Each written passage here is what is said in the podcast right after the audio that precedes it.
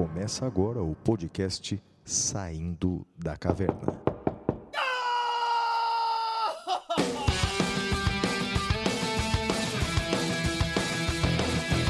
Com Guilherme Madeira, Fala galera, sejam bem-vindos, sejam bem-vindas. Flávio Martins, Olá, meus amigos, muito bem-vindos, muito bem-vindas a mais um episódio Saindo da Caverna. Esse é o episódio número 24 e continuamos aqui firmes e fortes falando com vocês toda semana. E olha, por mais que seja um prazer gravar, a gente não pode eh, também tirar um mérito, Flávio, e, e é deixar claro para o pessoal: não é fácil. Porque nós temos uma vida totalmente atribulada, com uma série de coisas, e aí é, gravar o podcast, embora seja um prazer, não é fácil. Então, às vezes, as pessoas podem olhar e falar: ah, mas é tudo tão fácil para eles. Não, nada é fácil, tudo tem um custo muito alto, muito forte, e é óbvio, é, um prazer, prazer enorme estar aqui, é uma diversão, mas também é um custo. É isso aí, Flávio. É, Madeira, mas seguramente é, esse custo a gente acaba pagando com tanto carinho que a gente recebe de pessoas, de ouvintes do Brasil inteiro. Madeira, essa semana nós recebemos muitas, muitas mensagens no nosso e-mail, que é o podcast arroba professorflaviomartins.com.br e também pessoas que mandaram mensagens para a gente pelas redes sociais. É? ah, os endereços do Madeira, tanto no Twitter quanto no Instagram, é arroba madeira10 e os meus endereços, tanto no Twitter quanto no Instagram, é arroba siga o Flávio. Olha, Madeira, essa semana a gente recebeu um e-mail do Dr. Guilherme Silva Pereira. Ele já foi nosso aluno no passado e hoje ele é juiz em Santa Catarina. Que legal. Ele acompanha, né? ele acompanha o nosso trabalho, ouve o nosso programa no caminho para o fórum e ele fez algumas indicações aqui para o Pintura Rupestre para os nossos ouvintes.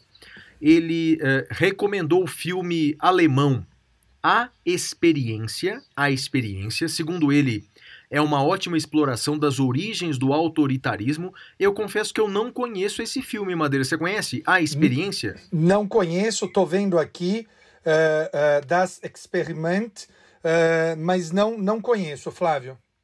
E ele recomendou também um documentário. Esse tem net, na Netflix, Madeira, que é O Experimento de Milgram. O Experimento de Milgram. Olha, retrata é, um experimento de um psicólogo Hum. chamado Milgram. É, famoso, é, famoso experimento. Famoso, muito famoso. Ele não é norte-americano, não, mas ele vivia nos Estados Unidos, era um professor que lecionava nos Estados Unidos e trata da obediência cega à autoridade. Você já assistiu esse documentário, Madeira? Não assisti, mas conheço uh, esse experimento. uh, ele é sempre objeto de discussões né, entre os psicólogos e cientistas sociais. É bem interessante, Flávio. É, eu assisti, Madeira, esse documentário e é realmente assustador, cara. Você vê, recomendo aos nossos ouvintes aí o experimento de Milgram. E olha que curiosidade, o nosso ouvinte, o juiz lá em Santa Catarina, ele disse que esse experimento caiu, vá vendo, Madeira, na segunda fase do concurso da magistratura de Santa Catarina em 2015. Dá uma olhada na questão, olha. Considerando os resultados do experimento de Milgram, discorrem até 30 linhas a respeito do comportamento judicial diante da autoridade da lei ou do tribunal. Olha que coisa, Madeira. Muito Perguntou legal. o TJ de Santa Catarina sobre o experimento de Milgram. Bacana a pergunta, né, rapaz? Olha, eu queria dar os parabéns ao TJ Santa Catarina por esse tipo de pergunta. Né? Nós somos professores eh, de curso preparatório para concurso lá no Damásio e eu, eu sempre, uma das coisas que eu sempre falo, eu sempre critico eh, algumas eh, perguntas, com o perdão do meu francês, perguntas idiotas de eh, do tipo o que é, como é que era? O que é o efeito eh, prodrômico da sentença? Eu falo, gente, olha, eh, eu ensino isso, né? Óbvio. O que é citação circunduta? Eu até brinco, essa semana eu gravei aula para os cursos que começam semana que vem. Falei: olha, 21 anos de carreira, eu completo mês que vem. Nunca nesses 21 anos eu parei, olhei para o escrevente e disse: olha, temos um caso de uma citação circunduta aqui. Não, esse tipo de coisa não avalia nada. O que avalia são questões como essa do TJ Santa Catarina. Parabéns ao TJ Santa Catarina, Flávio. Você lembra de uma questão que caiu no MP de Minas sobre o Estado vampiro? Vampire State, depois descobriram que era um livro eh, desconhecido de um psicólogo norte-americano, só ele usava essa expressão. Aliás, o, o, Conselho Nacional do Ministério Público, o CNMP, anulou essa questão, Madeira, o que, na minha lembrança, é um feito raríssimo. Né? O CNMP anular a questão de concurso público por conta do conteúdo. Parabéns para o CNMP, não é? Parabéns também para o CNMP, Flávio, exatamente. Olha, um abraço para a professora Roberta Vieira. Ela é professora de português jurídico lá da Emerge, lá no Rio de Janeiro, e ela indica o nosso programa para os alunos dela, tanto da graduação quanto da pós-graduação, e veja que frase bacana que ela escreveu para a gente, Madeira, abre aspas, é preciso ressaltar que no momento de tanta valorização da ignorância e da anticiência, o podcast de vocês é um bálsamo para o espírito. Que bacana a mensagem, não, Madeira? Parabéns, um abraço aí para a professora Roberta. Muito gentil, colega, muito gentil. Olha, obrigado mesmo. Esse tipo de coisa, assim, adoça uh, uh, a, nossa, a nossa alma. Muito obrigado, Rô. Um, um abraço para o Guilherme Fagundes, de Belo Horizonte, para Amanda Brenner, que é nossa ouvinte assídua e pergunta sobre decretos uh, que tratam de uso de máscaras. Bem, a gente vai falar disso no programa. Sim. Um abraço para Sue Ellen, que mora em Santa Fé do Sul e adorou o livro que a gente indicou aqui, Como Funciona o Fascismo. Pera, pera, mas tem uma coisa mais importante do e-mail dela. Por favor, não vai pular, não. É... Lê a segunda parte do e-mail dela, que é a mais importante. Ela concorda com você, Madeira, de que a banda U2 é a melhor banda de rock de todos os tempos, não é? Eu acho realmente um, um, uma opinião muito curiosa, opinião a gente tem que respeitar, não é? Mas como eu já disse no episódio anterior, eu já discordo de que o Tio é uma banda de rock. Portanto, ah, claro, eu já olha, nem vou entrar no mérito se ela é boa ou se ela é ruim. Eu não sei como é que eu continuo sendo seu amigo, cara, mas enfim. é, é, esse tipo de coisa, é a divisão fundamental. Que, que a, a, gente, gente até o final até o final do ano a gente tem que fazer uma, um podcast só sobre esses temas, né? Sobre essas divergências culturais aí, não é? Pô, precisamos mesmo, cara. Acho que vai ser legal. Olha, um abraço pro Alex Tincani Pacheco, que escreveu o seguinte pra gente. Ele diz que faz parte de um grupo de estudos sobre direito e democracia, conduzido pelo professor doutor Cláudio Bahia, que é um professor e profissional sensacional, e pede que nós mandemos um abraço para ele e faz uma pergunta para a gente, Madeira. Por que, na nossa opinião, disciplinas como filosofia, sociologia são sempre colocadas em segundo plano no estudo do direito? Já refletiu sobre isso, Madeira? Olha, eu acho, Flávio, que isso fez algum sentido.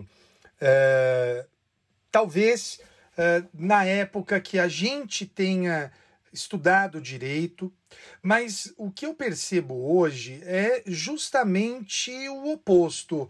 Eu percebo, eu sinto, pelo menos na minha bolha, uh, Alex, que tem aumentado a preocupação com esse tipo de questão. Eu, eu percebo que esse tipo de, de, de tema ele tem sido uh, objeto de muita importância. Eu, eu mesmo tenho estudado bastante uh, uh, sociologia, tenho me aprofundado, eu sei que o Flávio também, uh, outros professores estudam filosofia, então acho que está cada vez mais comum esse tipo de intersecção. E, e cá entre nós, né? Não dá para você querer ser um bom conhecedor do direito sem conhecer esses outros, essas outras instrumentos de análise do mundo, né? Então, acho que fica mais rico e colorido esse tipo de conhecimento. Não sei se você concorda com essa minha visão, Flávio, de que está aumentando. Eu sei que você sabe que é importante, mas você Sim. concorda que está aumentando? Concordo, é, mas acho que esse aumento ainda vai ser muito lento, não é, Madeira? Porque, veja, foram décadas não é, de um positivismo quase que cego, não é? que, é, de certa forma, norteou a maior parte da academia brasileira. Não é? e, e creio, Madeira, que tem vários fatores que justificam isso, sabe? Vários fatores. É, creio que as provas que acontecem depois da faculdade, isso começa com o exame da OAB, né, que tem lá seis perguntas de processo penal, oito perguntas de processo civil, oito de constitucional e duas de filosofia. Então, quer dizer, o aluno, para passar na OAB, não precisa conhecer muito filosofia nem sociologia, ele tem que conhecer realmente é o conteúdo das, das leis, da, do direito positivo. Isso vale para concursos públicos também. Então, de certa forma, é, a atividade profissional sempre foi norteada pelo direito positivo. E isso acabou influenciando muitas faculdades também, não é? Que, claro, querem ver os seus alunos no mercado, querem ver os seus alunos aprovados na UAB, tem uma carga muito reduzida para essas disciplinas e uma carga muito maior para as disciplinas de formação técnica, não é? Eu creio que é, tem melhorado, concordo com você nesse ponto, mas uh, na minha opinião, sou um pouco mais pessimista que você. Acho que a melhora ela é lenta, ela é muito gradual, assim como durante muitas décadas, não é? o estudo do direito no Brasil se limitou quase que exclusivamente ao, ao direito positivo. Eu creio que a gente vai precisar de algumas décadas para que o direito deixe de ser um conjunto de leis e passe a ser a arte do bom e do justo, que é um conceito muito mais bonito do que um mero arcabouço legal, não é, Madeira? Pô, a arte do bom e do justo, você deu uma bela sacada. Fazia tanto tempo que eu não ouvia isso. Que bonito, Flávio. Obrigado por essa lembrança. A arte do bom e do justo. Gostei, fazia tempo que eu não ouvia isso. Legal. E olha, vou mandar um abraço pro Rogério Fusicima, que é aluno lá da UENS, da Universidade Estadual do Mato Grosso.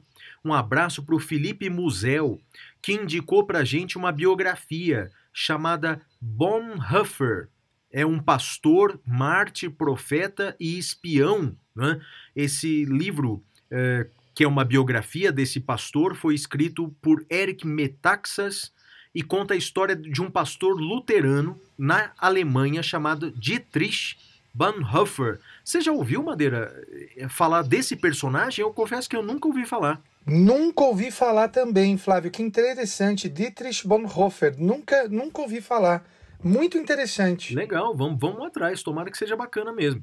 Obrigado pela indicação, Rogério. E por fim, Madeira, um abraço para Yasmin Alvarez, que sugeriu o anime Cells at Work. Segundo ela, é, trata das células que são pessoas e é uma comédia é, bem leve para se ver durante a quarentena. Tem até um episódio que fala sobre as células de memória que explica como as vacinas funcionam e, e, e, ela tá dizendo aí que, como o Madeira é otaku, talvez ela me converta pro time de vocês. Eu não sei, Madeira. Olha, eu não vi ainda esse anime, mas eu acho que você está sendo convertido e nem percebeu. Tanto que você falou a pronúncia correta. Anime. É isso aí. Aos poucos nós todos viraremos otakus. Ou somos otakus, ou estamos em um processo de transformação para virarmos otaku. Eu sei, Madeira, mas, por exemplo, eu sei pronunciar também satanismo e nem por isso eu sou adepto dessa seita, né? Não, não, não, não, não, não. Você entendeu o que eu tô falando. Lá atrás você tinha pronunciado errado num dos episódios, eu te corrigi. E aí você aos poucos está sendo infectado pela cultura otaku. então apresenta o primeiro bloco aí, Madeira. Então vamos lá, feito isso, o primeiro bloco é o Notícias da Caverna. Até já!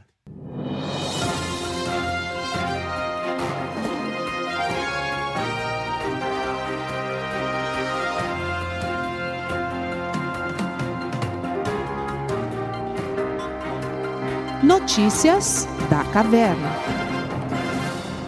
Bem, Madeira, a primeira notícia da caverna é a seguinte muito recente, inclusive. Ex-governador do estado de São Paulo, Geraldo Alckmin, foi denunciado criminalmente na primeira instância pelos crimes de corrupção e lavagem de dinheiro.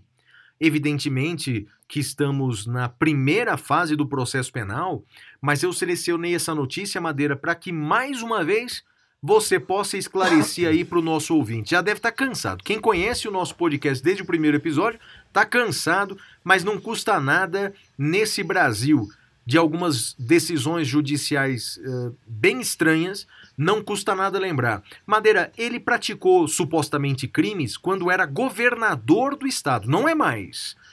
É, por que, que ele está sendo processado na primeira instância, Madeira?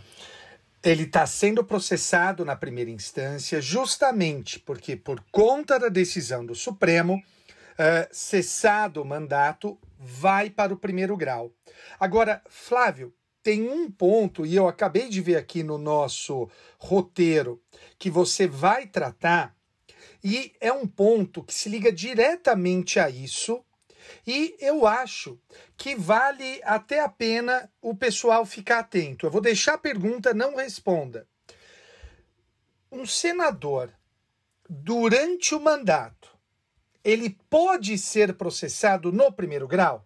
A gente já discutiu isso aqui mais de uma vez, inclusive envolvendo o filho do presidente.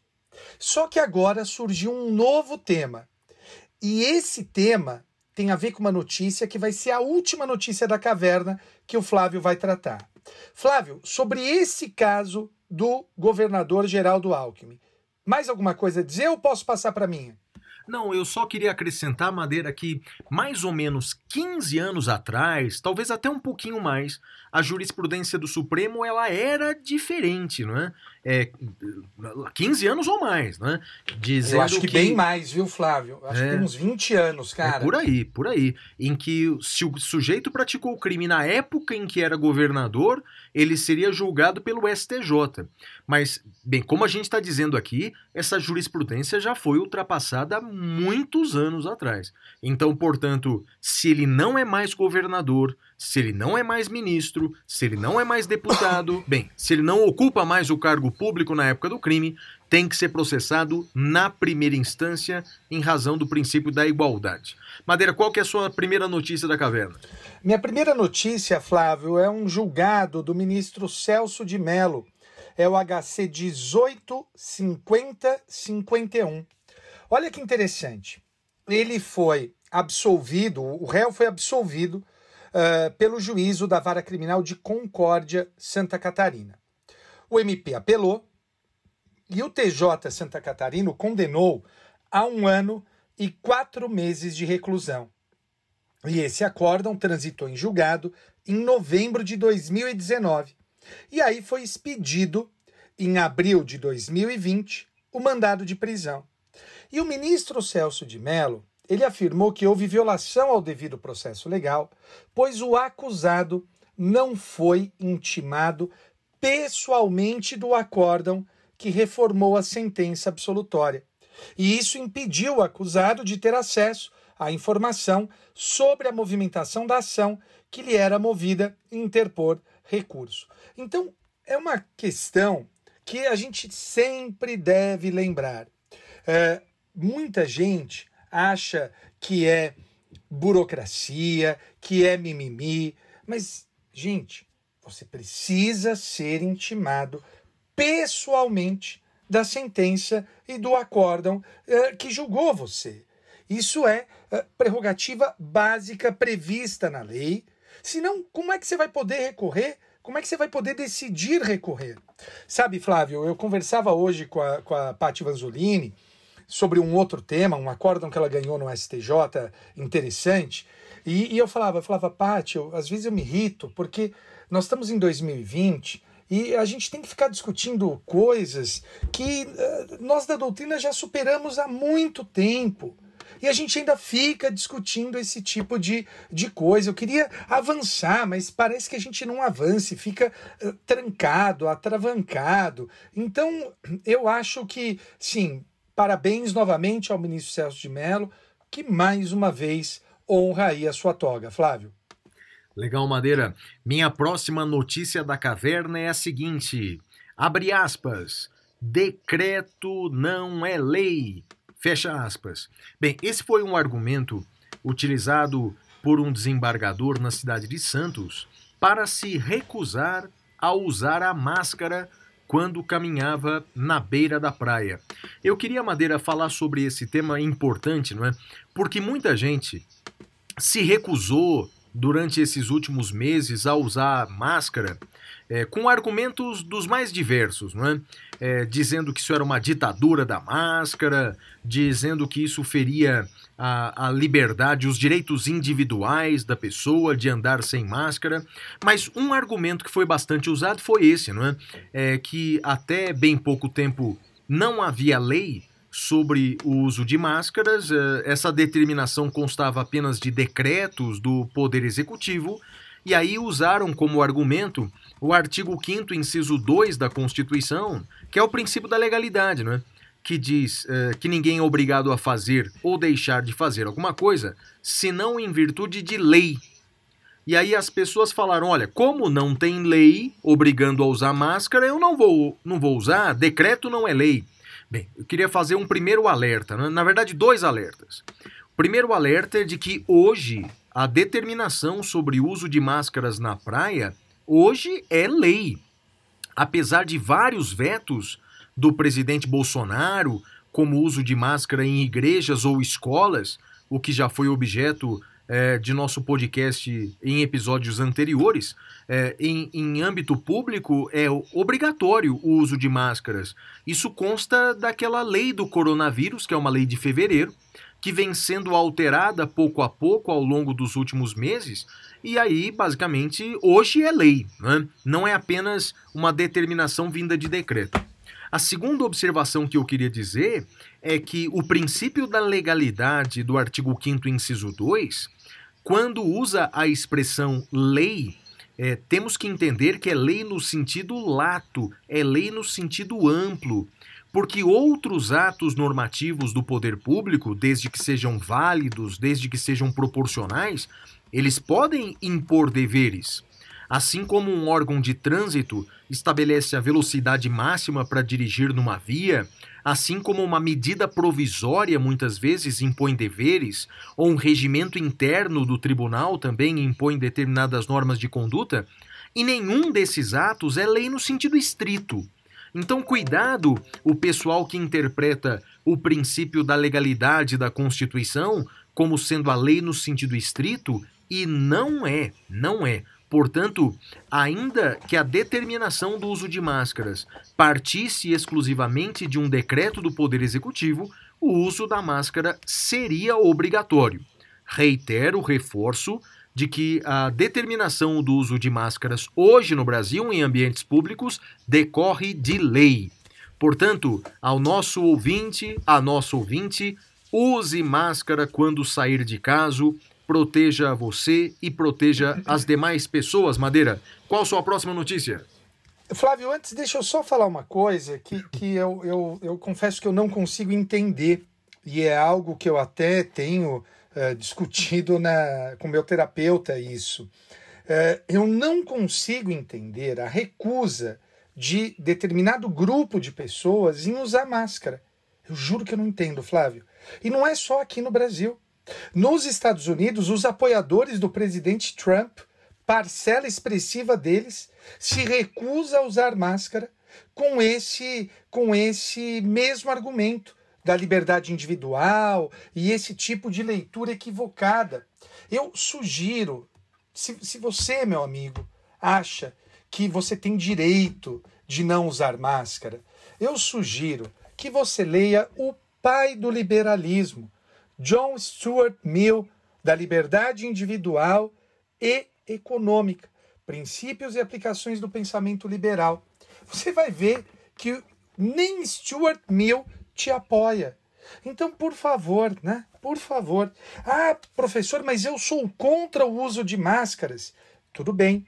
Da próxima vez, mude então em quem você votar, seja no, no legislativo, seja no executivo, porque até o presidente da República, é, num certo sentido, o nosso presidente, né, o presidente Bolsonaro, ele apoia essa medida na, na, na de maneira que ele não vetou. Né? Se ele não vetou a obrigatoriedade do uso de máscaras, Flávio, é porque ele apoia, né? Então, da próxima vez, reveja em quem você vai votar, seja para presidente, seja para o legislativo. O legislativo aprovou a lei, o executivo uh, sancionou sem vetos nessa parte. E uma última observação, Flávio, uh, que me parece relevante sobre esse tema, que ele mostra como é importante ouvir o Saindo da Caverna, porque a gente já havia discutido isso no Saindo da Caverna em uh, atualizações legislativas. Né? Lembra que a gente falou sobre isso em episódios passados? Exato, Madeira. E uma outra questão, me lembrei quando você tocou no nome dele, até o presidente Donald Trump, ele mudou radicalmente o seu discurso agora nos últimos dias. Eu não sei se você viu. Sim. Ele recomendou aos norte-americanos, patriotas, né, usou essa, essa nomenclatura, que usassem máscaras e fizessem o distanciamento. É que de fato, não é Madeira? Lá nos Estados Unidos tem um ingrediente diferente, que é a aproximação das eleições, não é? com aquele discurso negacionista de que nada de mal vai acontecer, o presidente Trump estava caindo nas pesquisas, né? Então agora bem, ele mudou radicalmente o seu discurso sobre o uso de máscaras e distanciamento e agora vai gastar bilhões, você deve ter visto isso também, vai gastar bilhões comprando com quase exclusividade a primeira remessa das vacinas da Pfizer, não é, Madeira? Você viu? Então, quer dizer, ele vai gastar o que tem e o que não tem dos cofres norte-americanos para comprar as vacinas, né? E não deixa de ser curioso, Flávio, que a vacina ele comprou com quase exclusividade. E a cloroquina ele mandou para o Brasil, né? Então, é, acho que esse é mais um argumento para dizer, né, não um argumento científico, mas um argumento lógico, de que se a cloroquina tivesse algum efeito, uh, eu acho pouco provável que ele tivesse mandado aqui para o Brasil, Flávio. É o chanceler nosso, Ernesto Araújo, ele comemorou a remessa do, dos comprimidos de cloroquina e disse que o Trump enviaria também respiradores, Madeira. Ora, a cloroquina já chegou, os respiradores ainda não, Madeira. É porque, na verdade, eles funcionam, né? Tem esse problema. Então, a cloroquina não, né? É isso, é isso. Bem, Vamos para a minha próxima notícia. É uma notícia interessante para quem presta concurso, presta prova da OAB, sobre competência para julgamento. Gente, competência é um dos temas mais intrincados no processo penal, mais casuísticos no processo penal. Flávio, o negócio é o seguinte: é, quem julga habeas corpus preventivo em que o paciente pretende o cultivo, o uso, o porte e a produção artesanal de cannabis, ou seja, de maconha, para fins medicinais. Quem é que julga esse habeas corpus? O STJ decidiu. É o conflito de competência 171206 de São Paulo, julgado, eh, ou melhor, DJE, de 16 de junho de 2020, relator ministro Joel Ilan Paciornik. E ele, a meu ver, acertadamente, disse que a competência é da Justiça Estadual. E por quê? Porque não há, naquele caso específico, nenhum uh, nada que se refira à transnacionalidade da conduta. Por exemplo, diz o ministro, e insisto a meu ver corretamente, o ministro falou: olha, se houvesse pedido de salvo-conduto para importação da maconha, aí uh, iria para a Justiça Federal. Mas esse habeas corpus não, é só para o sujeito plantar em casa. Se é só para ele plantar em casa, não há indício de transnacionalidade, portanto, justiça estadual. Faz todo sentido, você não acha, Flávio? Acho sim, Madeira, acho interessantíssimo o tema. Então, basicamente, uh, e, e, e, me corrija se eu estiver errado, competência é do juiz de primeira instância, não é? O juiz estadual de primeira instância para impetrar o habeas corpus preventivo para plantar cannabis para fins medicinais, não? É isso mesmo, Flávio, isso mesmo. E qual é a sua próxima notícia? Ah, Madeira, agora vem aquela que você já deu uma deixa. Veja ah, só. Sim.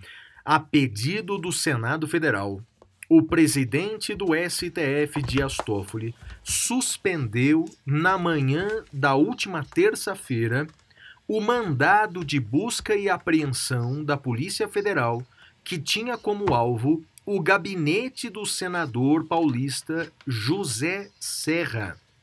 Bem, a campanha de 2014 do senador José Serra é apontada como beneficiária de repasses ilegais. E veja só o que aconteceu. É, um juiz uh, de primeira instância, então, juiz Marcelo Antônio Martim Vargas, da primeira zona eleitoral de São Paulo, teria decretado, portanto, a busca e apreensão no gabinete do senador. E aí, o advogado do Senado acionou o STF e o STF, portanto, suspendeu aquela busca e apreensão. Que tema complicado, hein, Madeira? Então, lembrando que o senador está sendo processado na primeira instância, o juiz de primeira instância decretou, portanto, essa medida restritiva de busca e apreensão no gabinete do senador e, liminarmente, o ministro Dias Toffoli entendeu que quem pode decretar essa busca e apreensão é o Supremo. E aí, Madeira, qual a sua opinião sobre isso? Antes eu quero ouvir a sua opinião, Flávio. O que você acha? Ah, Madeira, Porque olha. Eu vou te provocar na sequência. Eu, Eu eu, desconfio da, da, da sua opinião. Uh, então eu quero ouvir o que você acha e daí depois a gente a gente converse. É, o fato é o seguinte, Madeira, estamos realmente diante é, de um episódio muito raro, é, muito excepcional. É, eu entendo que medidas é, poderiam, medidas de instrução, poderiam ser tomadas pelo juiz de primeira instância e serão tomadas pelo juiz de primeira instância, como o interrogatório do senador, como oitiva de testemunhas, acariação, eh, todas as outras provas, entendo que tudo isso poderia ser decretado pelo juiz da primeira instância. Mas me parece, Madeira, que essa decisão em si, que resvala sobre o gabinete do senador, me parece que aí eh, tem que ser vista de forma diferente. Eh, eu vou. eh, bem, vamos ver o que o plenário do Supremo vai dizer. Mas me parece, Madeira, que nesse caso, para compatibilizar os valores constitucionais, de um lado da competência para processar o senador, mas do outro lado a imunidade e o respeito ao seu mandato, eu entendo que busca e apreensão numa- no, no gabinete do senador, eu vou opinar para que essa medida seja decretada pelo Supremo. Entendo que mandado de busca e apreensão decretado na casa do senador, na- no apartamento do senador, na minha opinião, deveria ser o juiz de primeira instância. Mas por ser o gabinete dele no Senado Federal, onde documentos do senador podem ali, documentos importantes para o Senado podem estar ali, entendo que só o Supremo pode decretar. O que, que você acha, Madeira? Flávio, você está querendo dizer então prerrogativa de função do gabinete? Não, Madeira, não me, não me eu provoca. tô sendo irônico, eu tô sendo É, irônico, óbvio. Não, Mas- não, não é isso. Estou dizendo que ele é senador, né? a competência para processá-lo e até para condená-lo é da primeira instância, mas entendo que é, a inviolabilidade do gabinete do senador, enquanto ele é senador, me parece que merece um, um respeito constitucional. Pode ser violado, obviamente não é inviolável. Eu só entendo que quem pode decretar a violação é o Supremo. Você discorda? Eu, eu quero, para usar uma palavra da moda, eu quero problematizar isso, Flávio. É, não, você só, na verdade, você só tá criticando a minha opinião, não tá dando a sua, né? Assim é fácil, né, Madeira? Não, eu, eu quero problematizar, porque, veja, quando a gente. eh, eh, quando a gente olha lá atrás, e aí eu vou chamar você à responsabilidade, eu lembro que quando o Supremo decidiu a mudança da competência para definir que se não tivesse relação com o mandato iria para o primeiro grau, eu lembro que eu e você tivemos posições antagônicas. Eu era contra e você a favor. E eu falava: olha, Flávio, o meu problema não é o tema em si, o meu problema é o Supremo decidindo esse tipo de coisa, porque vai gerar confusão. Vai gerar confusão. E o fato é que agora isso está provado. Porque olha que situação mais curiosa. O primeiro grau pode processar o senador, e isso o Supremo respondeu, não há dúvida alguma, mas uma busca e apreensão a ser cumprida dentro do Senado Federal não poderia ser por parte do, uh, uh, do juiz de primeiro grau, deveria ser por parte do Supremo. Eu vou mais longe, Flávio. Vamos dizer um pedido de prisão. Um pedido de prisão, nesse caso, nesse caso, teria que ir para o Supremo também. Eu vi que alguns colegas invocaram, uh, vi no Twitter, que algumas pessoas invocaram um precedente do Supremo sobre imunidades parlamentares, mas depois eu fui refletir com maior vagar e, e esse precedente do Supremo invocado, uh, ele não se presta exatamente uh, a essas questões. E vou te dizer por quê, Flávio. Ele não se presta a essas questões por um simples motivo. Porque não houve nenhum caso, não houve nenhum caso uh, envolvendo temática similar juiz de primeiro grau, determinando a prisão de processo de sua competência, sendo que a pessoa é detentora de prerrogativa de função, imunidade parlamentar. Então, o que eu critico é que quando o Supremo legisla, nossa boa e velha briga do ativismo, o Supremo não tem, porque não é a sua própria função, né, a questão da, da de legislar, o Supremo não tem a dimensão de onde isso possa chegar.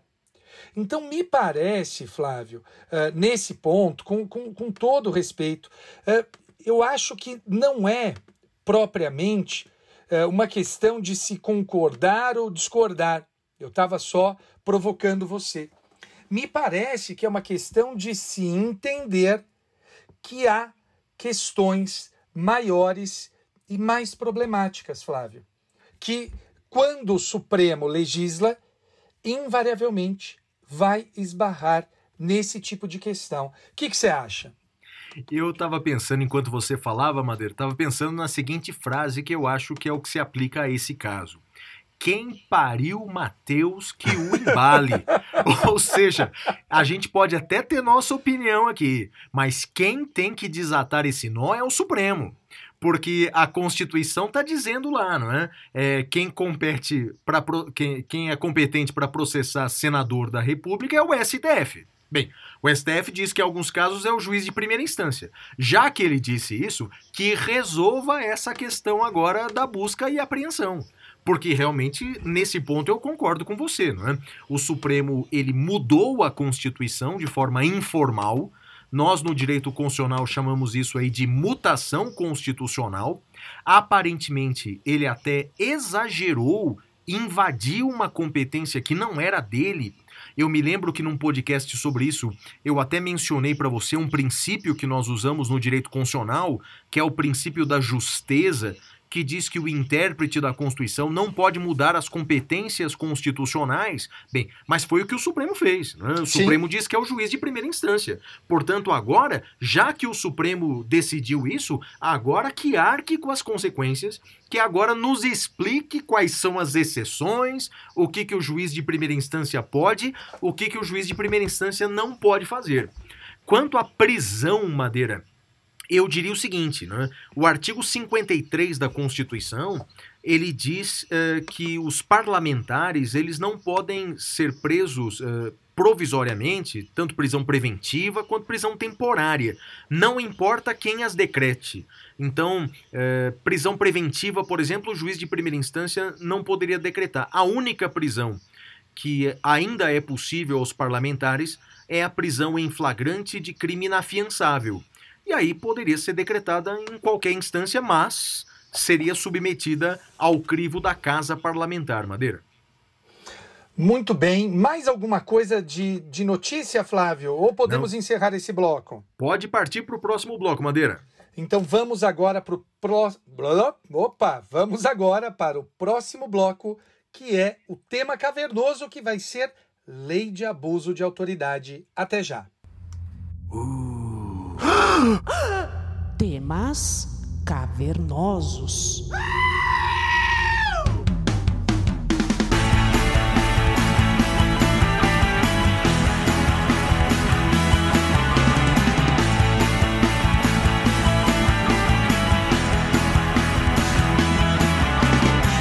Bem, meus amigos, o tema cavernoso de hoje é a Lei de Abuso de Autoridade.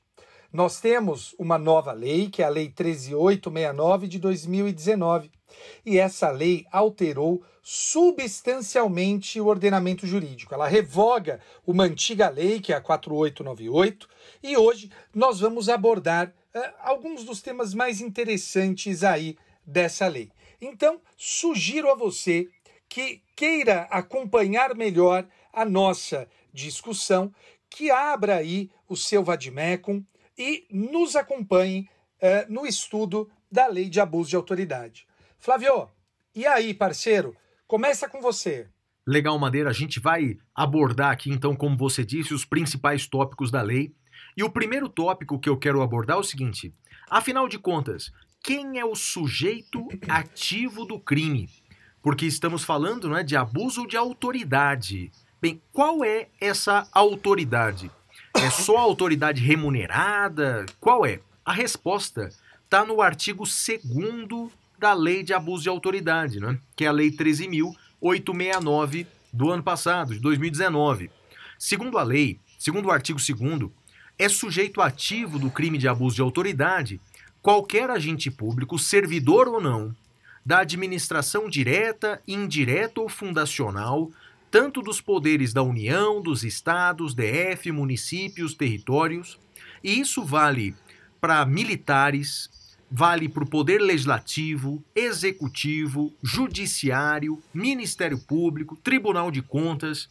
E um detalhe interessante do parágrafo único, que diz que reputa-se agente público para os efeitos dessa lei todo aquele que exerce, ainda que transitoriamente ou sem remuneração, por eleição, nomeação, designação, contratação ou qualquer outra forma de investidura, mandato, cargo, emprego ou função em órgão abrangido nesse artigo. Então, por exemplo, o jurado, enquanto exerce a função de jurado, mesmo sem remuneração, ele acaba ah, sendo abrangido por essa figura da autoridade. Ou mesário durante a eleição também, que embora não tenha remuneração, somente aquele lanchinho da justiça eleitoral, bem, enquanto exercer a função de mesário, também entra no- na figura de autoridade aqui dessa lei, Madeira. Qual o seu aspecto aí? Eu quero destacar sobre a ação penal. A ação penal para os crimes de abuso de autoridade está prevista no artigo 3 da lei e é ação penal pública incondicionada. Eu queria chamar a atenção, o artigo 3 também fala sobre ação penal privada subsidiária da pública. E tem uma questão aqui interessante. Queriam, no projeto original, permitir que, ainda que houvesse pedido de arquivamento pelo Ministério Público, ainda que houvesse pedido de arquivamento pelo Ministério Público, queriam permitir a queixa-crime pelo, ah, pela vítima. Eu não sei se você se lembra disso, Flávio.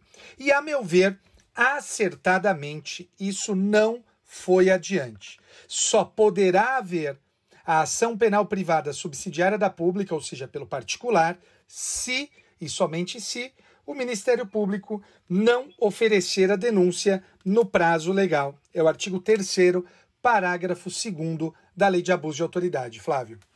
Legal, Madeira. O próximo aspecto que eu quero destacar, bem interessante, são os efeitos da condenação. Bem, além, claro, da imposição da pena, o artigo 4 da Lei de Abuso de Autoridade prevê três consequências, prevê três efeitos da condenação.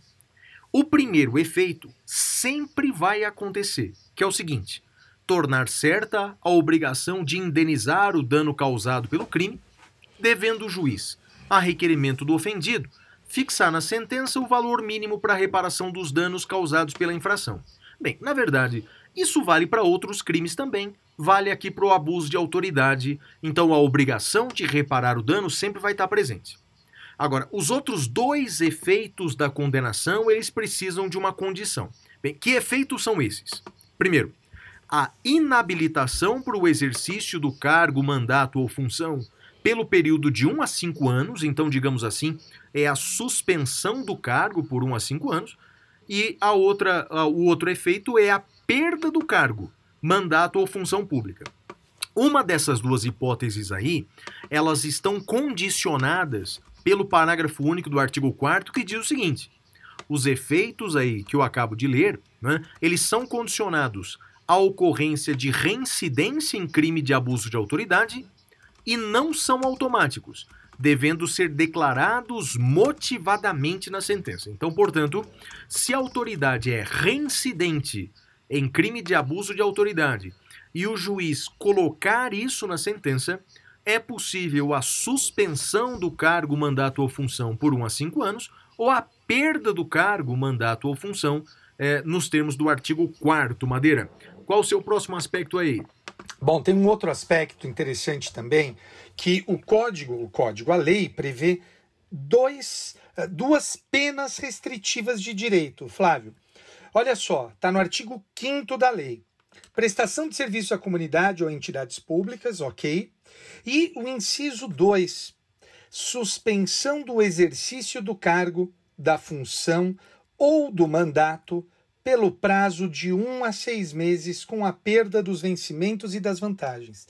Flávio, isso significa, e, e vai gerar uma discussão interessante, vamos supor que eu cometa abuso de autoridade. Para os ouvintes que não estão familiarizados, uh, eu sou juiz de direito aqui no estado de São Paulo. Vamos supor, Flávio, que eu cometa abuso de autoridade. Só que eu, como juiz, tenho algumas garantias. Uh, e as garantias é preciso deixar claro, não são minhas do Madeira, mas são da função. E aí, Flávio, a pergunta que eu faço é: será que essas garantias, será que essas garantias impedem que eu seja suspenso da magistratura pelo prazo aqui mencionado de um a seis meses? Olha, eu já adianto a minha posição, eu não sei a sua. Como se trata de um julgamento jurisdicional por juízes, não administrativo, eu não vejo nenhuma incompatibilidade deste artigo 5 com uh, as prerrogativas uh, que o cidadão tem em relação aos seus magistrados. Então, eu não vejo problema algum nisso. Flávio, você vê? Não, Madeira, desde que evidentemente julgado pela autoridade competente, não é?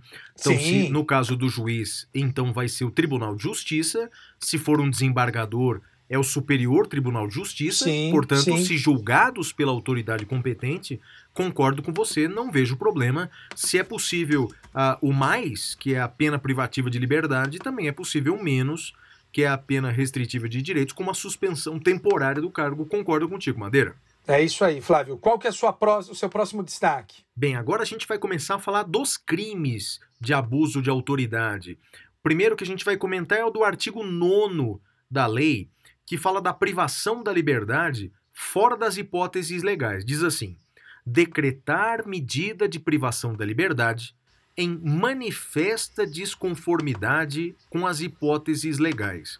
Bem, aqui me parece, Madeira, que os únicos que podem responder por esse crime é um crime próprio, portanto, é o juiz quem decreta essa privação da liberdade ou eventualmente o delegado, não é? Aqui eu faço questão de manifestar a, a expressão manifesta desconformidade.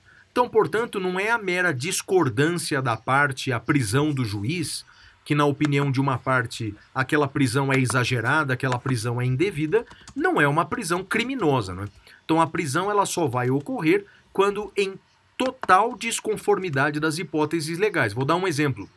Uma prisão temporária, ou até mesmo hoje, uma prisão preventiva decretada de ofício, que não é mais possível, Ou uma prisão temporária decretada fora daquelas hipóteses legais, porque há um rol taxativo de crimes que admitem a prisão temporária. Então, uma prisão temporária que fere frontalmente as hipóteses legais, ela pode configurar crime nos termos do artigo 9.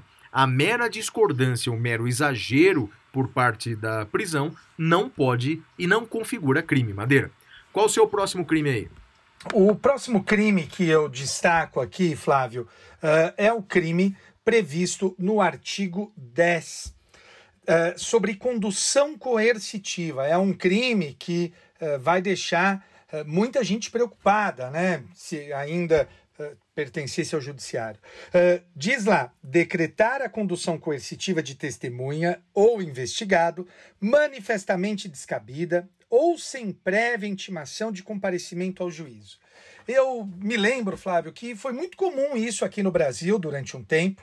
Eu, uh, diria, que, eu diria que em Curitiba mais, né, Madeira? não só em Curitiba, mas uh, especificamente ali na, na, naquela justiça, era muito comum e eu me lembro, Flávio, que eu ouvi os argumentos mais vergonhosos. Você sabe que, assim, se tem uma coisa que, que me surpreendeu muito, bom, eu sempre soube que existem Uh, admiradores de políticos, né? Fã-clube de político, né? Acho que é você que diz isso. Uh, não, não, não, não tenha político como ídolo, você fica parecendo um tonto. Acho que foi, foi algo assim que você disse no, no, no Instagram. Mas eu também descobri cara, que tem fã-clube de juiz, que tem fã-clube de promotor, né, que, que tem fã-clube desse tipo de gente. E aí eu ouvia o, os argumentos mais estapafúrdios possíveis. Quando a lei, ela simplesmente dizia, cara, você tem que intimar antes. Se você não intimar antes, não haverá, não haverá possibilidade de condução coercitiva eu cheguei a ouvir gente, Flávio, eu, eu, olha, assim, foi, foi constrangedor, que disse assim: não, mas é melhor para o réu que o juiz determine a condução coercitiva, porque senão ele vai decretar prisão temporária. É algo tão estapafúrdio, Flávio, que eu, assim, eu demorei para conseguir formular o raciocínio. Então, agora nós temos essa medida que está lá no artigo 10 uh, eh, da Lei de Abuso de Autoridade. Qual que é a sua próxima, Flávio? Bem, Madeira, sobre a condução coercitiva, a gente já falou bastante sobre isso em episódio anterior. Não é? Eu me lembro que as autoridades que decretavam não é, a condução coercitiva sem prévia intimação, negócio estranhíssimo, né? quer dizer, a pessoa vai na sua casa, o policial vai na sua casa e fala, vamos para a delegacia e você fala, mas eu não fui intimado. Não, mas não precisa, não tem mais intimação. Agora vamos, vamos para a delegacia. É, é, as pessoas diziam assim, não é? Que é, era melhor para a investigação porque pegava a pessoa de surpresa, não é? A pessoa não tinha tempo de conversar com o advogado, a pessoa não tinha tempo de conversar com a família, a pessoa já era levada à força. Ó, de fato, talvez seja bom para a investigação. Tem um pequeno óbice, não é? Isso é absolutamente ilegal, não é? Absolutamente ilegal. Isso não parece um estado de direito, as pessoas sendo levadas para a delegacia. E agora é crime, não é isso, Madeira? É isso, é isso. Para sorte de muita gente é, que não está mais no judiciário e não pode decretar esse tipo de medida, Flávio. Ó, Madeira, o meu próximo crime é o do artigo 12, um crime próprio para delegados de polícia, não é? O crime é o seguinte: deixar injustificadamente de comunicar a prisão em flagrante à autoridade judiciária no prazo legal. Então é um crime omissivo, portanto é o verbo é deixar de comunicar e é um crime próprio porque é um crime praticado pelo delegado. Você que é professor de processo penal, Madeira, qual é o prazo que o delegado tem para comunicar a prisão em flagrante aí para o juiz? O prazo é de 24 horas, mas tem uma coisa, Flávio, que quando eu vi que você separou esse artigo, eu, eu deixei anotado para discutir com você. A jurisprudência diz acertadamente, a meu ver, que esse prazo pode ser prorrogado. Por exemplo, nas hipóteses de causa complexa, ou até mesmo daquelas mulas né, do pessoal que leva a droga dentro de si. Aí eu te pergunto, você acha que se um delegado atrasar a comunicação nesses casos, ele cometerá o crime? Olha, Madeira, me parece que uh, a lei, aquela sabiamente, ela não determinou no artigo 12 um prazo fixo. Ela simplesmente disse o prazo legal. E eu concordo contigo, não é? Que em alguns casos complexos o flagrante ele vai poder vai demorar muito para ser lavrado, mas me parece que a partir do momento em que o flagrante foi lavrado, né, em que ele foi concluído, me parece que a partir daí o delegado ele tem 24 horas para comunicar, não?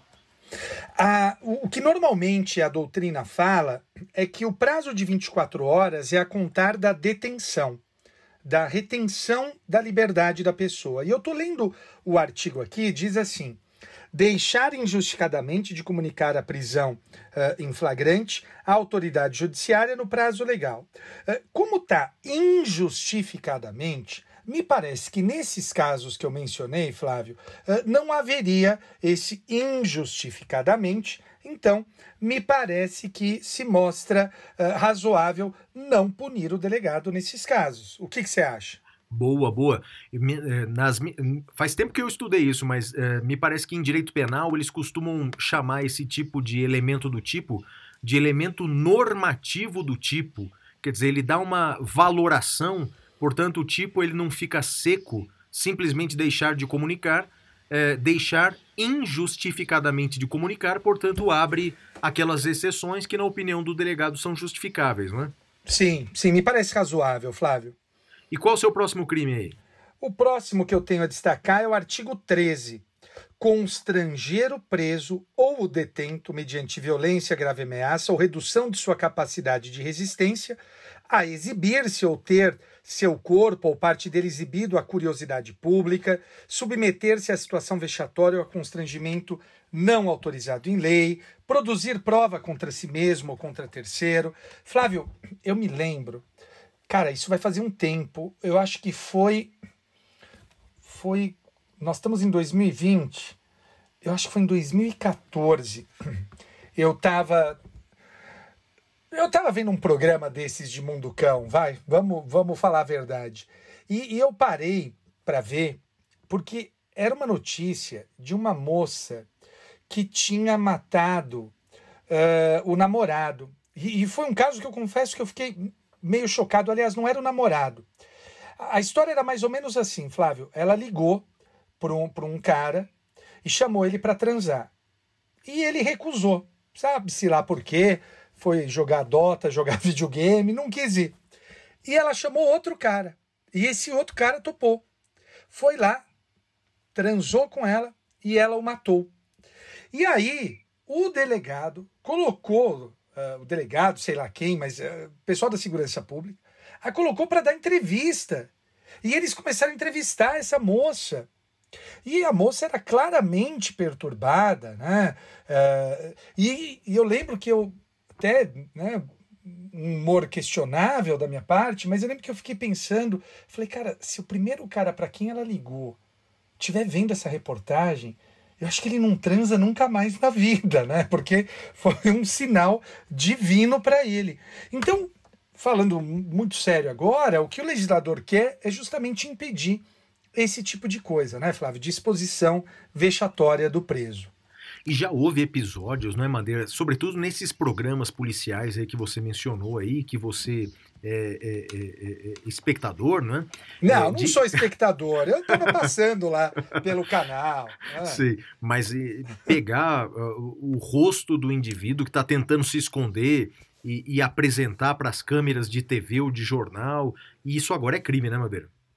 Isso é crime, isso é crime, pelo amor de Deus. Na verdade, Flávio, é o seguinte: já era crime, né? Já era crime. Só que nunca se levou a sério.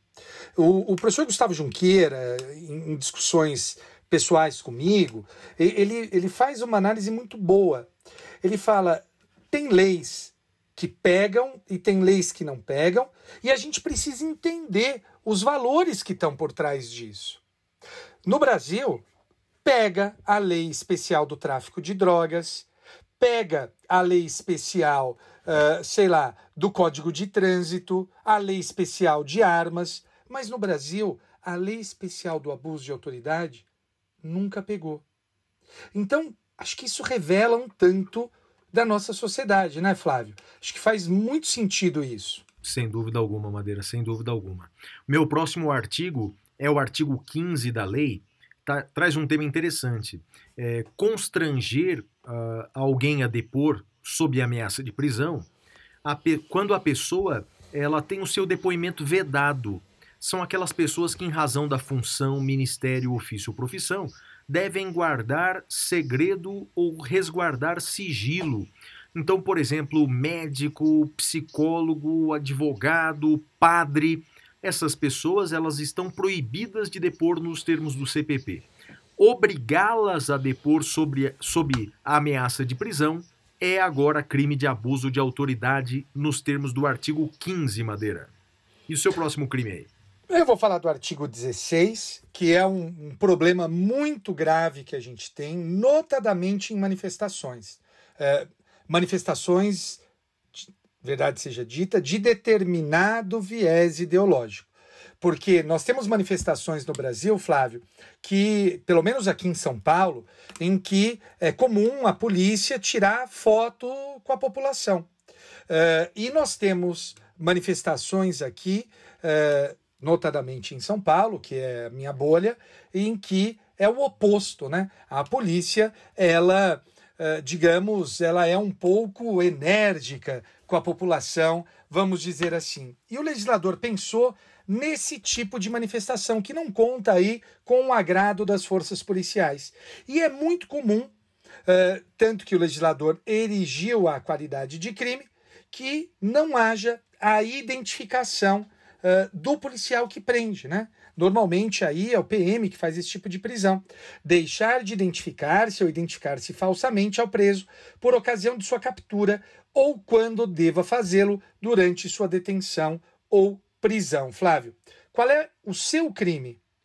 Meu crime é do artigo 18, que configura crime agora. É, realizar o interrogatório durante o repouso noturno a não ser algumas exceções, Madeira. Então, as exceções, como por exemplo a captura em flagrante, é, ou quando o preso devidamente assistido consentir em prestar declarações. Portanto, em regra, não é possível submeter o preso a interrogatório policial durante o repouso noturno, salvo essas duas exceções que eu falei salvo flagrante delito, ele é preso durante a madrugada, por exemplo, né?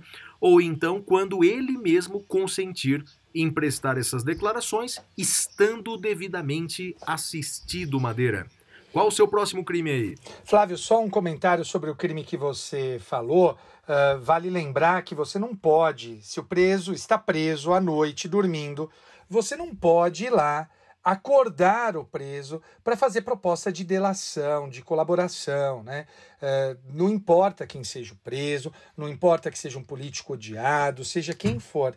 É, não pode fazer isso de madrugada, à noite, acordar o preso. Né? Imagina você sendo acordado, você já está vulnerável na sua prisão e, e, e, ter que se submeter a esse tipo de coisa, Flávio. Então, uh, acho que essa ideia uh, da lei também é muito interessante. Flávio, eu trago aqui uh, o artigo 19 agora, que é impedir ou retardar injustificadamente o envio de pleito de preso à autoridade judiciária competente para apreciação da legalidade de sua prisão ou das circunstâncias de sua custódia. Esse artigo dá ao preso, né, de maneira clara, o direito de peticionar diretamente para a autoridade uh, judiciária sobre as suas uh, as condições da sua prisão. Então é interessante isso e uh, quem o detém não pode eh, retardar ou impedir essa comunicação. Flávio. É o próximo artigo aqui, o artigo 20, consiste em impedir sem justa causa a entrevista pessoal e reservada do preso com o seu advogado. Assim como em artigos anteriores, é importante destacar aqui a expressão não é, sem justa causa. Muitas vezes, por motivos de segurança do próprio estabelecimento penitenciário, é possível a suspensão dessa entrevista, excepcionalmente. É? o que é crime é impedir, sem a devida justa causa, a entrevista entre o preso e o seu advogado. E aí, Madeira, próximo crime. Flávio, só um detalhe quanto a esse crime. Eu, eu, eu fico assustado sempre, eu, eu me assusto com a, a pouca uh, qualidade do, do nosso apreço à democracia. Eu me lembro que num dos casos da Lava Jato, uh, o, o, o, professor uh, Dr. Alberto Toron, advogado, ele foi impedido de acompanhar o seu cliente que estava depondo. E eu lembro que eu critiquei isso no Twitter. Flávio, você pode imaginar quem veio me criticar por esse tweet? Mais algum, de uma. Algum democrata de ocasião? Algum, algum jurista de ocasião, Madeira? Advogados, Flávio. Advogados vieram me criticar. Eu lembro que eu falei, eu falei, cara, você não entendeu. Eu tô defendendo que seja cumprida uma prerrogativa da sua classe. E, aí que aí me deu um clique para algo muito importante. A prerrogativa não é do advogado, não é da profissão. A prerrogativa é da sociedade. É da sociedade. Interessa à sociedade que o advogado possa acompanhar o preso. É muito importante entender isso. Porque, normalmente, no Brasil, para se deturpar as coisas, falam que o advogado tem privilégio. Daí, durante muito tempo, eu tentei explicar a diferença entre privilégio e prerrogativa. E eu desisti. Desisti, porque as pessoas não querem ouvir isso. Então, agora, eu, eu passei a entender que essa prerrogativa não é do advogado. Tanto não é que o advogado não pode abrir mão dela. Essa prerrogativa é uma prerrogativa da sociedade. A sociedade interessa que os advogados possam acompanhar os seus clientes. Eu acho que isso, Flávio, é muito importante uh, uh, de, uh, de se entender. O que, que você acha? Concordo com, integralmente com você, não é, Madeira? As pessoas, uh, muitas vezes, elas entendem que para uh, concretizar uh, o desejo de punir do Estado, os fins justificam os meios, não é? E, na verdade, eh, se nós queremos estar realmente do lado do direito, do lado do Estado de Direito, a gente tem que punir nos termos da lei, não é? respeitando os direitos eh, previstos em lei. É burlar a lei com a intenção de acelerar o processo punitivo é um equívoco, porque na verdade nós vamos estar nos aproximando do criminoso. Porque, Sim. afinal de contas, o que nos difere dos criminosos é que nós decidimos respeitar a lei. Se nós decidirmos, a partir de agora, violar a lei em algumas situações, nós não somos tão diferentes assim dos criminosos, não é? Então, portanto, concordo contigo, temos que respeitar os direitos, temos que respeitar a lei, porque assim é, pode demorar mais para alcançarmos aí a sentença penal condenatória, mas pelo menos ela vai ser justa, Madeira. E Flávio, aí? tem uma, tem uma frase muito legal, é um meme da internet, muito feliz. O filho conversando com o pai, e o filho vira para o pai e fala assim: pai, e se nós matássemos todos os bandidos, o que sobraria? Daí o pai vira para o filho e fala: sobrariam só os homicidas aí, filho. É isso, Boa. né? É Boa. isso, é, é, muito feliz esse meme. E Flávio, eu quero pular agora para o crime do artigo 28. É um crime interessante. Divulgar gravação ou trecho de gravação sem relação com a prova que se pretenda produzir. Vou repetir: Fernando, presta atenção. Divulgar gravação ou trecho de gravação sem relação com a prova que se pretenda produzir, expondo a intimidade ou a vida privada, ou ferindo a honra ou a imagem do investigado ou acusado. Flávio, você sabe que há um precedente interessante sobre esse caso lá em Curitiba. Uh, e esse é um precedente interessante e não é aquele que você está pensando, mas um anterior uh, o chamado caso Escher. Lá em Curitiba, o secretário de Segurança Pública montou uma entrevista, uma, uma conferência e liberou áudios de interceptação telefônica para os jornalistas.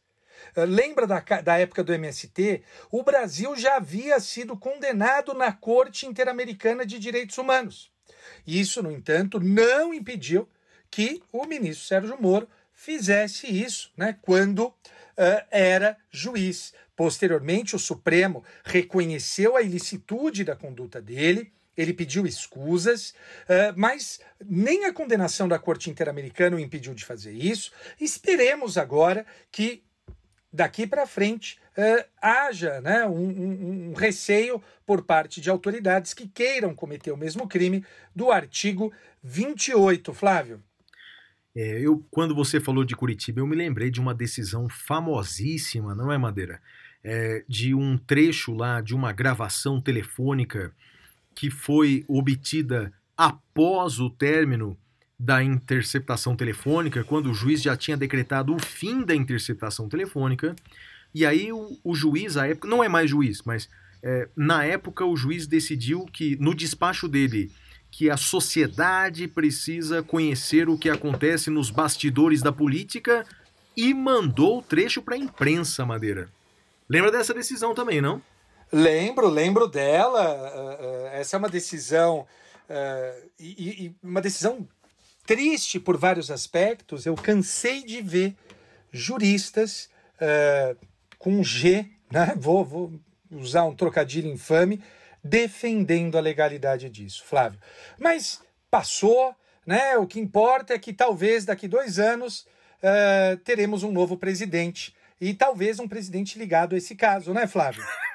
é, então não vamos falar muito mal, não, porque o Al pode ser presidente. Será, e, Flávio? Será? Pode apostar. e, e, já mostrou que gosta da lei eu... de segurança nacional também, Cê né? Sabe lembra? que eu não erro, né? Eu antecipei que o Bolsonaro ia ser presidente, você lembra? Na é. sala dos professores, eu falava, ele vai ser presidente, você falava que eu tava louco, e daí eu cravei Bolsonaro. E cravo agora, olha, 23 de julho de 2020. Brincar de madeira pitoniza. Uh, Sérgio Fernando será o próximo presidente do Brasil. Pois é. Não então... por meu gosto ou desgosto, enfim, eu não, não me cabe me manifestar sobre isso, mas ele será o próximo presidente do Brasil. Podem me cobrar. É? Eu acho, bem, você pode até acertar, é que eu acho que na política é tudo tão imprevisível, não é? Super tudo... imprevisível. Por isso é. que eu tô brincando de pitoniza. Mas está gravado no nosso episódio. Tá gravado. Vamos não, ver. Tá gravado, e você tá também, né? Outubro tá chegando. Você não, vai ter acho... que mudar o nome para Carmen, Carmen Miranda, não é?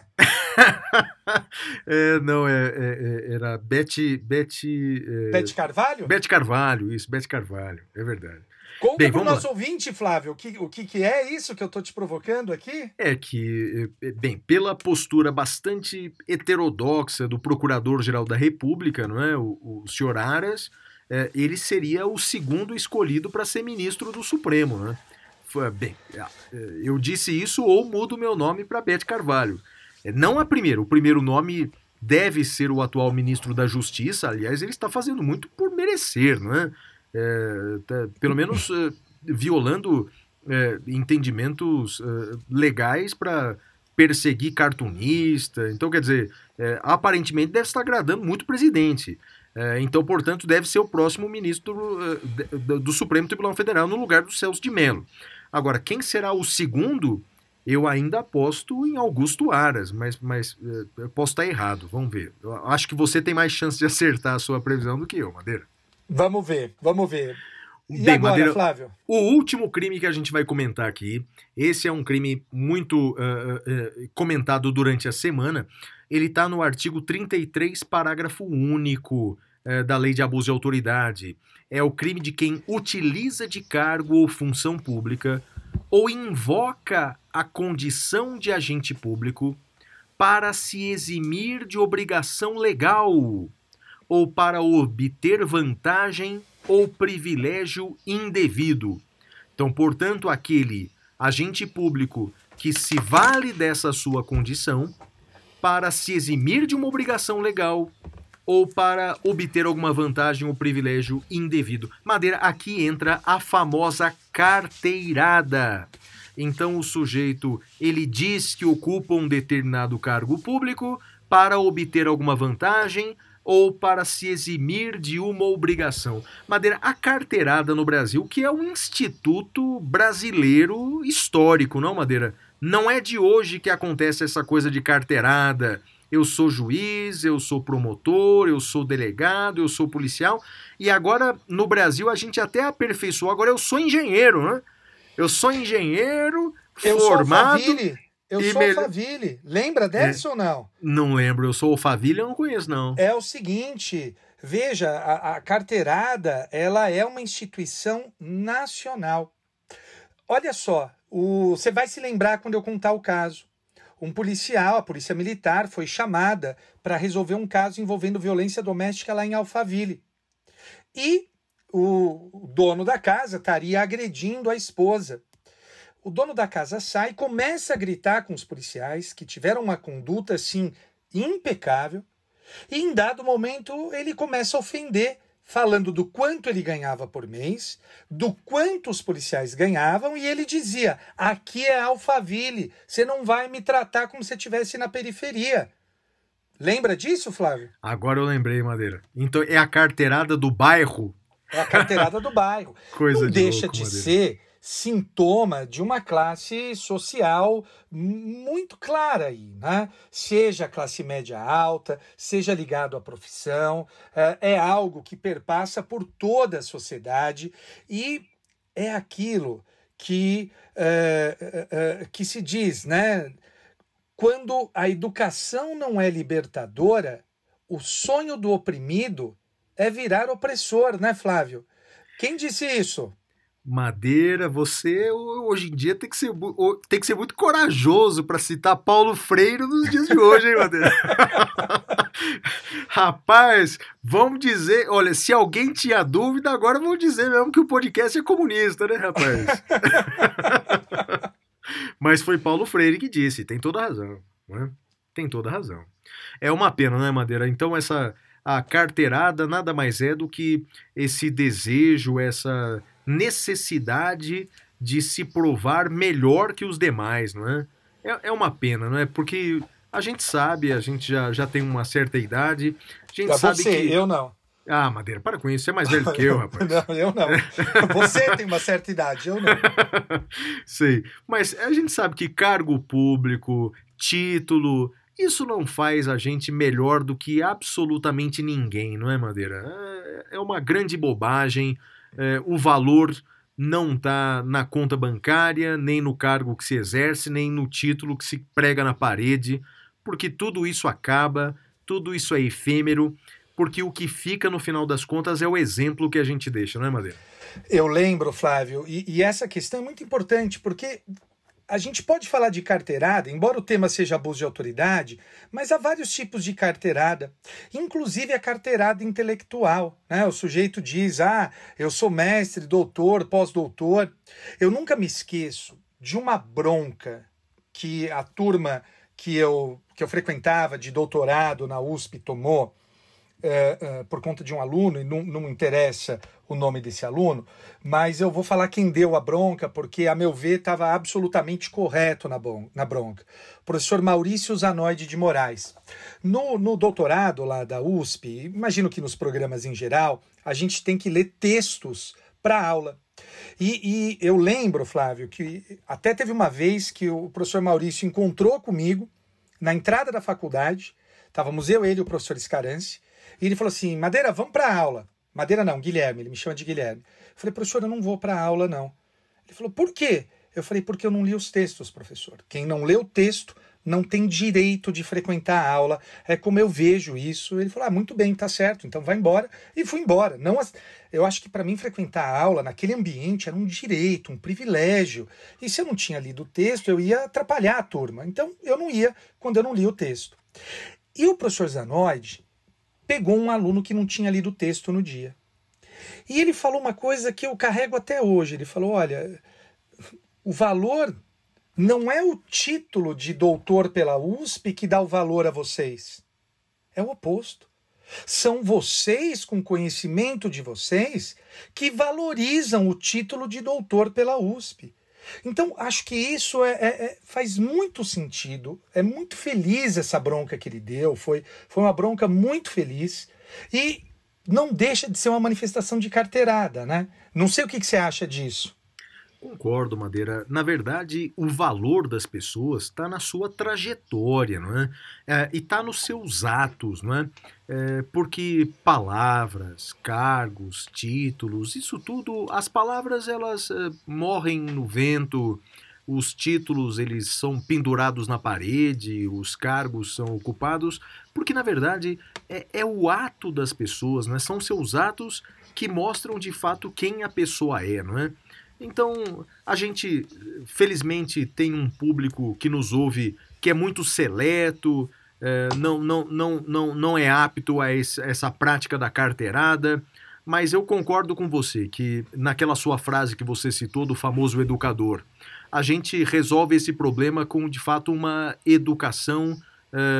Para a libertação. Uma, uma educação que, que liberta a população. Portanto, é é, e não apenas que queira se tornar o próximo opressor de ocasião. Madeira? É isso aí, e sempre lembrando, né? Óbvio que nós não somos paladinos da moral e da justiça, todo mundo erra, nós erramos, né? Mas o fato é que é, quando a gente erra, pelo menos a gente admite que errou e tenta ser melhor. Com isso, a gente encerra esse nosso bloco e vamos para o próximo bloco, o Pintura Rupestre. Até já!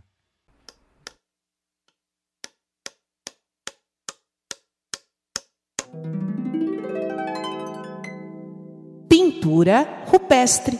Uau!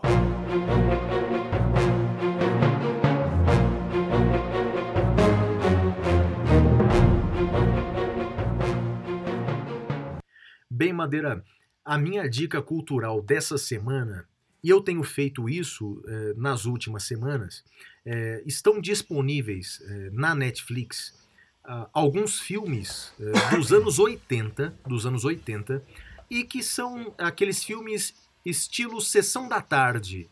Eu gosto muito de assisti-los, Madeira. São, são, são, para mim é uma espécie de terapia. Vou mencionar aqui, são eles. É, Loucademia de Polícia. Lembra desse? Eita, Polícia Academy. Eita. Ah, muito bom. É, para quem não conhece, é um filme dos anos 80 em que a prefeita de Nova York decide abrir as inscrições para a polícia da cidade para qualquer cidadão, sem preencher quaisquer requisitos. Moral da história: os personagens mais estranhos entram na academia de polícia, vale a pena. Low Academia de Polícia. Vou recomendar também Um Tira da Pesada, talvez o primeiro e mais famoso filme de Ed Murphy. Lembra do Tira da Pesada? Sim, sim, sim. Tira da Pesada. É o Leiló, salvo engano, era o nome? Não, não, não era esse. É, o, é, o, é um tira de, de Beverly Hills. Beverly, Beverly Hills, Hills Cop. Cop. É, exato, é, é exato. É. De Volta para o Futuro, esse é um dos meus preferidos, De Volta para o Futuro. Uh, curtindo a vida adoidado. Ferris Bueller. Ferris Bueller Day Off. Flávio, Exatamente. você sabe que teve alguém que escreveu, acho que no meu Instagram, e, e, e eu não sei se foi um elogio ou se foi uma ofensa, eu até agora estou na dúvida falando, professor, o senhor é a cara do amigo do Ferris Bueller. Parece mesmo, rapaz. Parece ah, mesmo. Vá pra lá. Esqueci rapaz. o nome dele. É. Eu também e esqueci o último, o nome. O último filme que eu vou indicar aqui é La Bamba. La Bamba, a história de Rich Valens. Conhece, Madeira? Opa, para bailar La Bamba. Exatamente. Você necessita. Então, o filme é baseado na vida dele que morreu absolutamente precocemente, não é? e é conhecido por La Bamba e Dona também, que é uma música muito bonitinha que ele fez para namorada. Bem, Ô Flávio, tem uma coisa sobre La Bamba, sobre Rich Valens, que eu não sei se é verdade ou não. Uh, tem uma música que eu adoro, que uh, uh, do Don McLean. Talvez você conheça aquela Bye Bye Miss American Pie Drove my Chevy to the levee. Conhece essa, não? Sei, conheço, conheço. Tem um trecho dessa música que ele diz: The day the music died, né? O dia que a música morreu. Eu li uma versão, não sei se é verdadeira, nosso ouvinte certamente deve conhecer e por favor nos esclareça que esse trecho da música The Day the Music Die se refere ao dia que o Rich Valens morreu. Pode ser, Madeira. Pode ser. Bonito, né? Bonito e Pode triste, né? O dia que a música morreu. Porque, na verdade, não foi apenas ele que não, morreu na, na tragédia, muita né? gente naquele voo, né? E que não era para ele ter embarcado, é que ele ganhou no Caro Coroa, né? Exatamente, ele tinha medo de voar, não é? Foi uma tragédia, né? Sim, sim, sim. Exatamente. Bom, e sua dica cultural, Madeira, qual é? Cara, tem uma série que eu, que eu acho que só, eu só conheço três adultos que assistem. Eu, o professor Bunazar e o professor Gustavo Junqueira, que se chama The Blacklist. Flávio, já virou um novelão, mas, cara, eu adoro, eu recomendo que vocês assistam The Blacklist. Tem lá na Netflix. Você já viu, Flávio? Já vi, Madeira. E me diz uma coisa, já em algum momento da série já falou se ele é o pai da moça ou não não?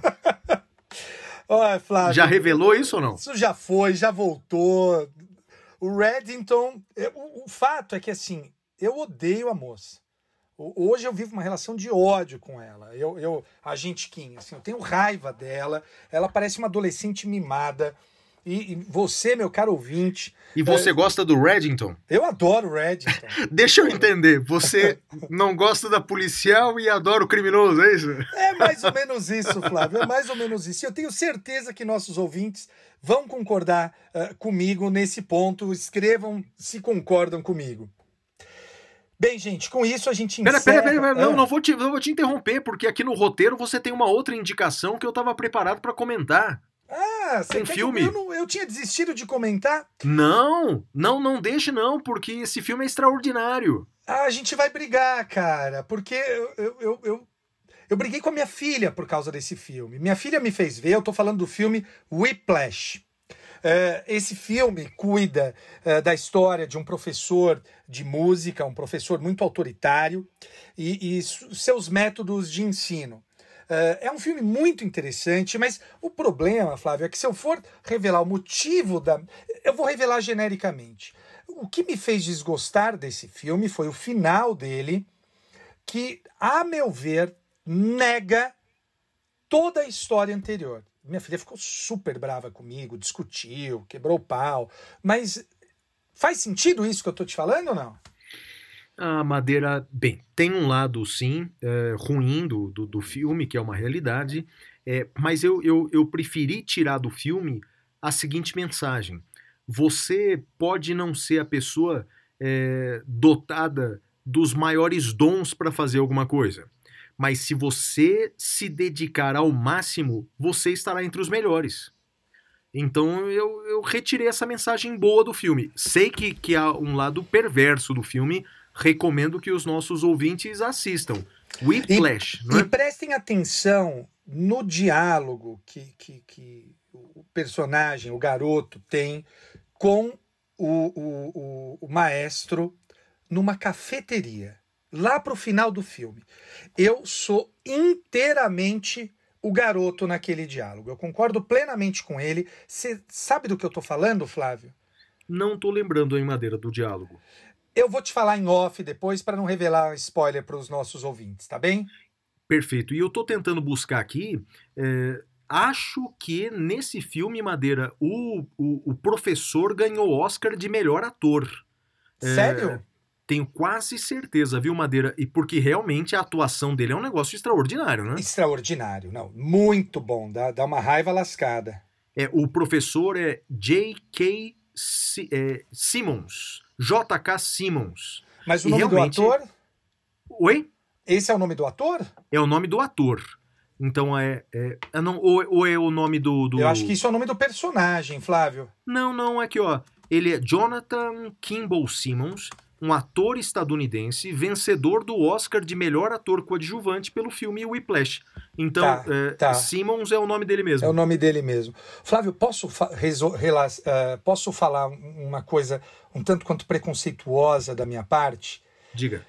Eu acho estranhíssimo falar estadunidense. Eu sei que é certo, mas eu não consigo. Eu falo norte-americano, eu sei que norte-americano abrange mais de um país, mas eu, eu não consigo. Eu, eu falo.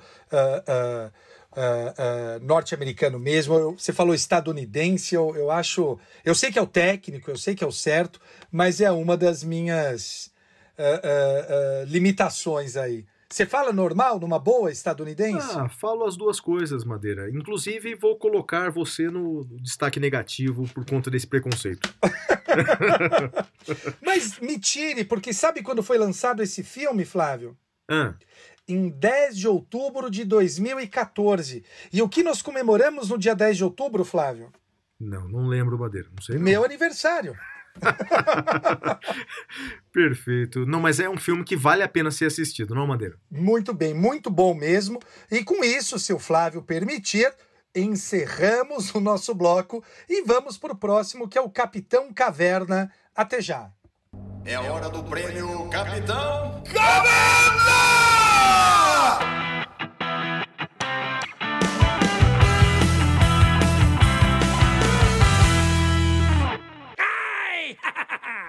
Bem, Madeira, vou começar com o meu destaque negativo da semana. Não, não poderia ser diferente.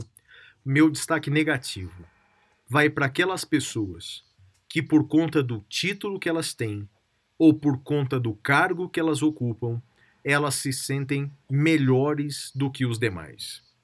É, isso sempre aconteceu no Brasil, infelizmente sempre vai acontecer, espero que diminua mas a tecnologia, o câmeras de celulares agora registram essas cenas tristes. Me refiro a que aconteceu no Rio de Janeiro, quando a moça disse para o fiscal que o sujeito era eh, engenheiro formado melhor do que você, e agora um desembargador, ao se recusar a usar máscara, usando o cargo público para humilhar o guarda municipal. Então, quer dizer, isso é o retrato do Brasil contemporâneo, é, que isso acabe, não é?